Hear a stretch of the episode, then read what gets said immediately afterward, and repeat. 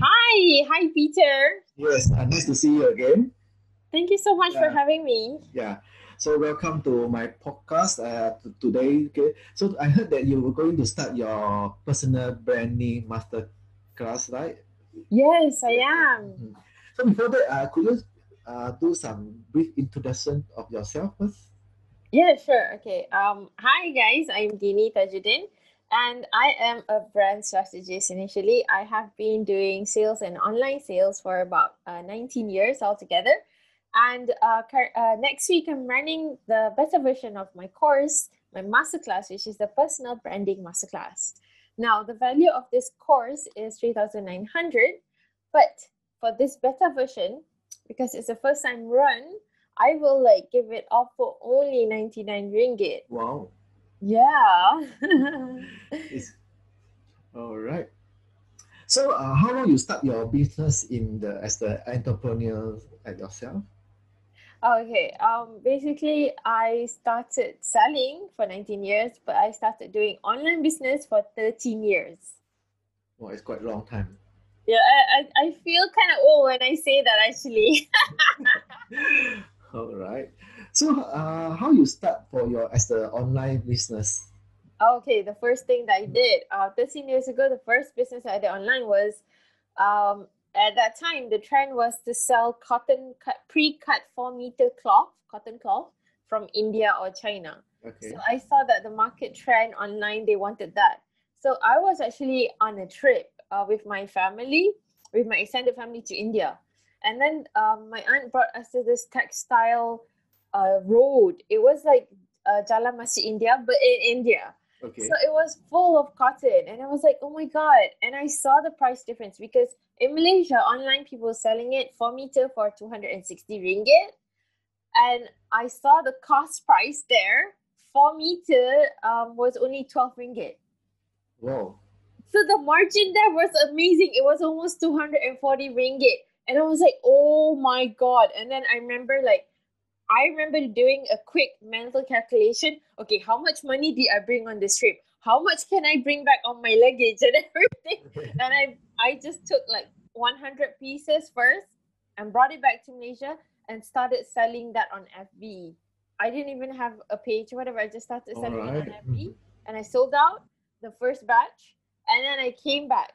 I came back with the, the money that I got, came back to India and bought another round and then sold out that one and went back to India to get another round. So that was how I started actually. I see. Okay.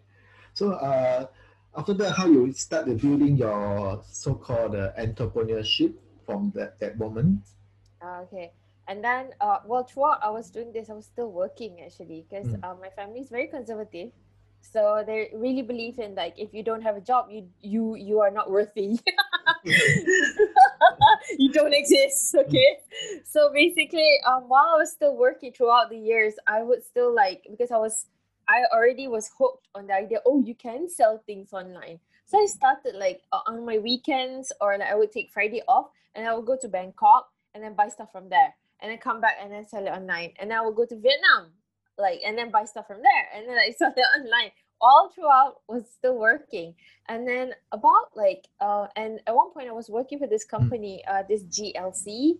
Uh it's uh, a financial institution Yeah. that gives loan out to Bumiputeras who's doing business, okay?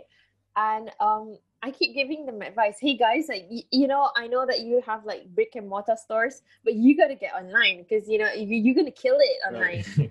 And then they were like, they, they keep looking at me like, uh, easy for you to say you don't have a business. And I'm like, oh, what? And after hearing enough of that for the like two years I worked there, I I just I- it just hit my head. I was like, you know what? Right. I'm gonna do it. So I quit my job. I quit my job and I started my business. What- what- That was about uh I think that was about let me see, eight, nine years ago. in a years yeah. ago. Mhm. I really quit my job, my full time day job, and I started my business.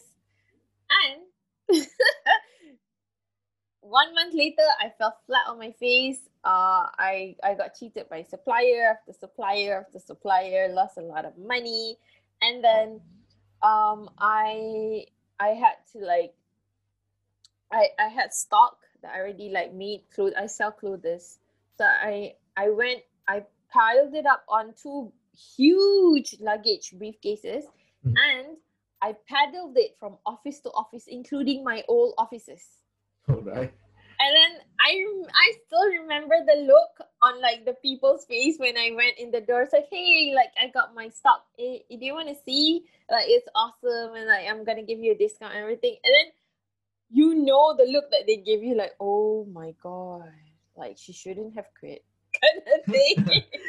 and then like judgment, judgment, judgment. But there were some kind people as well, and and I it was really a humbling experience for me because I came from a really comfortable, cushy job. I always like had money when I was working. So that was really a blow to me because when I first started my entrepreneur journey, I was so broke at one time that um three meals in a day I only ate Maggi. Literally Really? Maggi. And at one point I was so so broke and I couldn't ask for money because I had a lot of pride in me. I cannot cannot cannot tell people I'm in trouble. So so one packet of Maggi, I would split it into two, and one is for one meal, and the other half is for another meal. I see. And that was how bad I felt. Like, and I was just like, I just, I, it was such a bad period. But after that, I realized that uh, it's just a phase, okay. And then uh, I started like you know um getting from the stock that I had, sell more, and then like resell and resell and resell, and eventually um I think after the fourth month, um, I made like about 100k in a month in sales. Online. Yes, online, Oh. purely online. Like no, no store, whatever. It's just online on FB page, not even a website yet. Because I don't know. I didn't know. I didn't know ecom back then. so that's how I started, like the the journey, and then from there, I grew that brand to Mhm. to become like one of uh the the top brands uh, of clothing for uh, Muslimah in Malaysia, and it has like I think about uh, by the time I left it because I already left that brand, uh, it had about 200k followers on Instagram and 300k followers on Facebook page, and um, that was something that taught me a lot about like the entrepreneur journey. You're gonna have like your ups and downs, up and down, and and that also like what got me passionate about personal branding. Because the thing is if you want to sell anything online you got to work on branding. Branding is the only way to like win against the price war. Mhm. because i believe that we, you know a lot of people say, oh i want to sell things online and then but there um because there's a lot of substitutes and there's a lot of competition what they do is like they lower down their price and Yes. then after that it becomes a, a price war right Correct. and then it's like cut here, cut there, cut, cut, cut, cut, cut. Nobody wins. Correct. You're gonna you're gonna be hurting so bad because like a pri- in a price war, nobody wins. Like you won't win, your competitors won't win.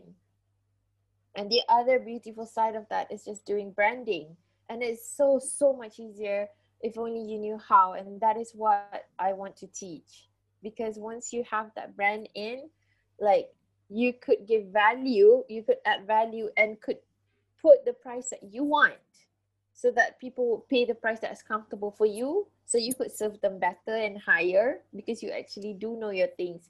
You mm-hmm. can serve people. So I, I think that's a much better way to live rather than price cutting everyone. That's correct. Right. Mm. So- Yes. What is your advice for those who want to start for their personal branding? Okay. Mhm.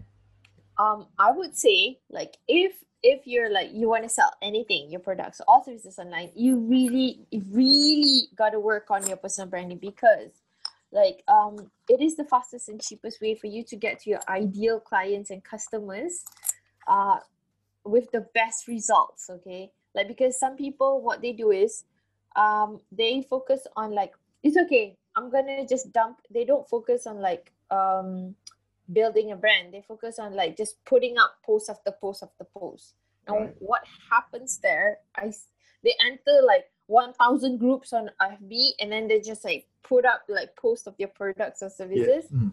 but and then it doesn't get any response at all. Like there's probably one like from your neighbor or from your mom. Right, Right, and it's sure it's really awkward. And then when even when you post on your personal page even your friends don't like it. So and it doesn't look good.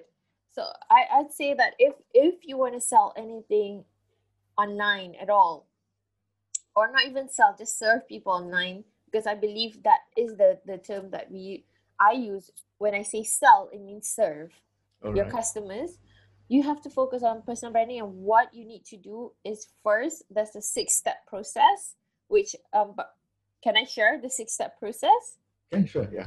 Oh, okay. All right. Nice. Okay. So the first one is you got to find your niche. You got to know your audience because once you know who you want to serve, you know your niche very well, then you can know where to find and look for them. Because what most people do is they, for example, I'll give you a simple example, but I always say this.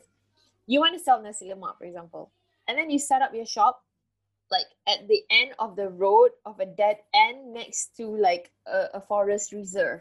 So hmm. practically nobody goes there, but you have like the best nasi lemak in town. But because nobody walks in front of your store, mm-hmm. nobody can see you, no matter how good you are. All So right. so what happens online is just like that. There's so much noise happening online because everyone and their mother and their cats are influencers right now.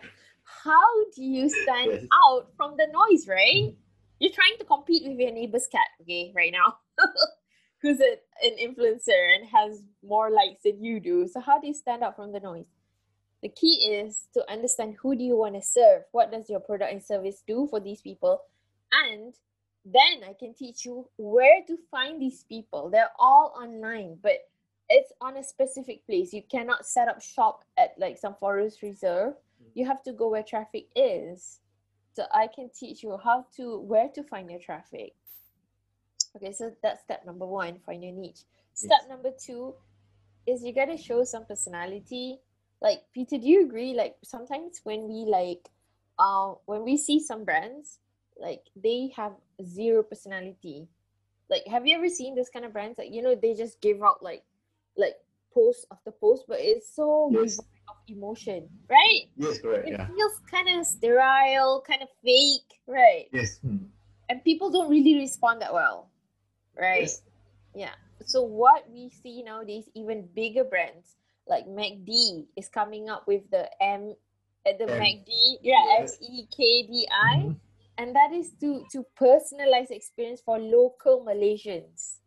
Okay, because at the end of the day, we are still serving a local customer, Yes. even if it's online, it's a local customer. So we gotta show some personality in order to be relatable. When we are relatable, it's it's not just what we say it's how we say it. That's why if you see some uh, amazing amazing influencers what they do is they speak in their slang if they're like hokkien they use hokkien slangs. Right. Yes, yes, correct, yeah. right and if you're like manglish you use like certain manglish like come on lah you know? If, even like gsc did like the whole like uh, meme about uh, cannot lah. You know have you Yes. seen that one? Right. Right. because um when you show personality and you're real people can can connect with you better. So i will like in the course i will actually show you how to tap into your personality. What kind of things that you can say when to say it to, to be able to be relatable to your audience. Okay so that's step number two and then step number three is to create your brand identity. All right It's quite important, right? Right. Because a lot of people they want to like um they want to be seen as an authority, but they don't look the part. This is really important because it's all about perceived value because people can't see you face to face, right? Yes, correct. nowadays especially you know nobody really sees anyone face to face anymore it's always always online so what you portray online is really important it's not about faking it till you make it. You don't. And a lot of people think oh now i gotta rent the mansion. I gotta rent the watch i gotta rent the the lambo and the Yeah. ferrari. No it's not about that. Like there's a so much cheaper and better way to be real at the same time. You don't have to flash anything expensive in order to be seen as having made it or like being successful or being there. Yes, So- correct. right. It's like i mean like okay um there's a lot of like people that we respect like mutually respect like gary vee he doesn't look expensive but you know the amount of value that he Yes. gives. Right. So there's a way of doing this. So this is also really important. You have to look the part. You have to look the part that you want to portray. So again, this course will actually teach you how to do it and get massive results at it. Okay, so moving on to step number four Number four. is um you have to like create and or if you already have a site, redesign your personal site. Redesign the personal site. Yes. Okay. I think this is really important because a lot of people want to sell online, but then they're not really online. So I don't really get this. Like, you know, um when I whenever I do consulting, I'm asking them like, okay, so um you gotta show me all your Facebook, uh your social media, your social media links, and I also need to see all your websites, your funnels. And they're like, what website? What funnel? I was like, and then I'm like, well, where do you get all your traffic from? You gotta have it like more. And then they're like, I don't know, I don't have any. You're telling me that you want to sell nine, but you're not available on nine. It's like saying, I wanna I wanna sell, but I don't have a store. That doesn't make sense. So what I teach people is you have to be able to be seen everywhere online. Right. and you think it's so hard because oh that means that i have to like you know do 1000 blog posts. No you don't. You don't. You just have to place your information strategically across a few platforms. Minimally so at least when you google your name you'll find the direct information that you want to sell. Okay, I see. So this one you will cover in the course as well. yes All right. Because- good. Mm. And a good test to do this, if you like Google your name, for example, if I Google my name, Dini Tajudin, the first thing that I will see on the first page of Google is my my funnels, my links, and the things that I'm promoting immediately. Yes. So if if you're selling something and you can't find your name and the thing that you're selling on the first page of Google, you gotta fix that. That that's why you're not getting enough sales. Correct. Correct. Yes. Yeah, so I, I will teach you how to to like rank better. It is so much easier and simpler. It's it, it's the the sim. okay, I'm stumbling over my words because I want to say that you will be surprised at how simple it is, and when you apply it, you will see immediate like results. Okay. Right. Cool. yeah.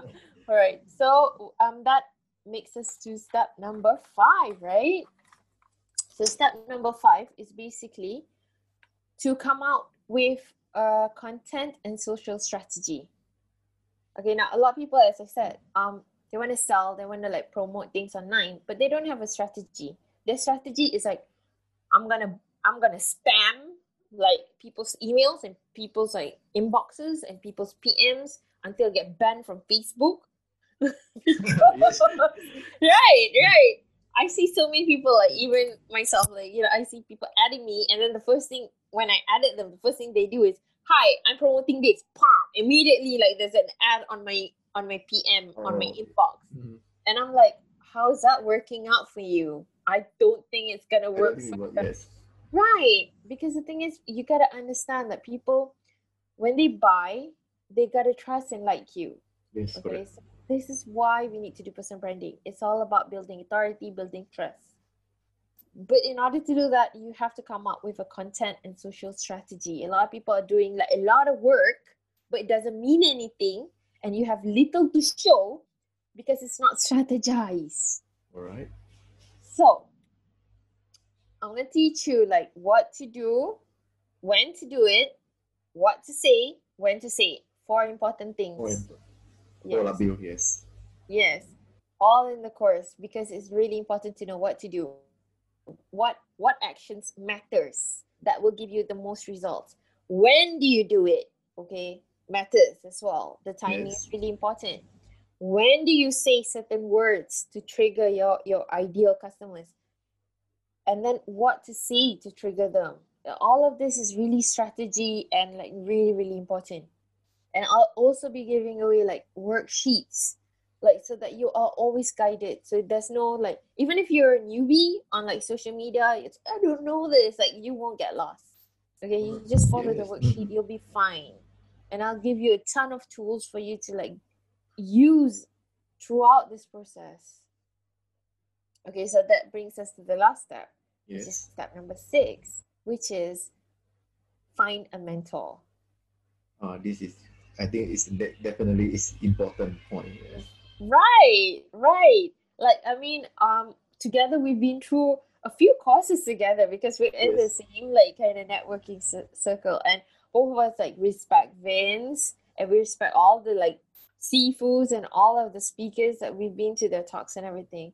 And I think throughout all of this, like, don't you agree, Peter, that what we learn over like all the talks that is that is the fastest way for us to do anything is to follow in the footsteps of those who have succeeded before us, right? Yes, correct. yeah. because they would share with us the secrets right the the shortcuts they would save us a lot of time and money and energy three things that if you're just starting out you need to save a lot on or not you're going to burn your, your time you're to burn your energy you're going to burn a lot of money Money, yes, correct. yeah so um what this course gives is it gives you a proven method that i personally learned from a lot of my mentors a lot of courses a lot of books a lot of well i spent honestly like i think easily over 10,000 hours i think like just studying this over the years and like attending in-person courses and talking to a lot of mentors on this.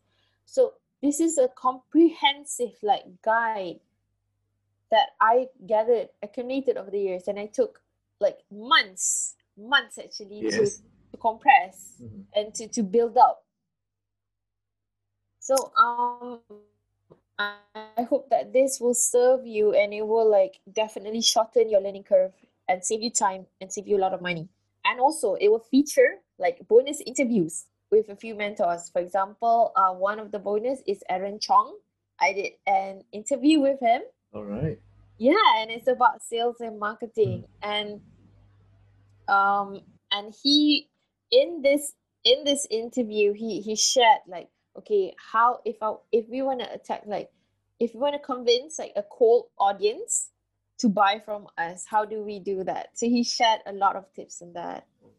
And then um he by his word he said that this interview alone is definitely 2000 ringgit worth interview alone. So I was like, and when I reviewed it, it's like, oh my god, yes, it is. It's a really amazing tips. So that is the six steps, and that is what I want to leave you with. So yeah. So uh, for those sign up, they can just use the below the link to sign up immediately for your course, right?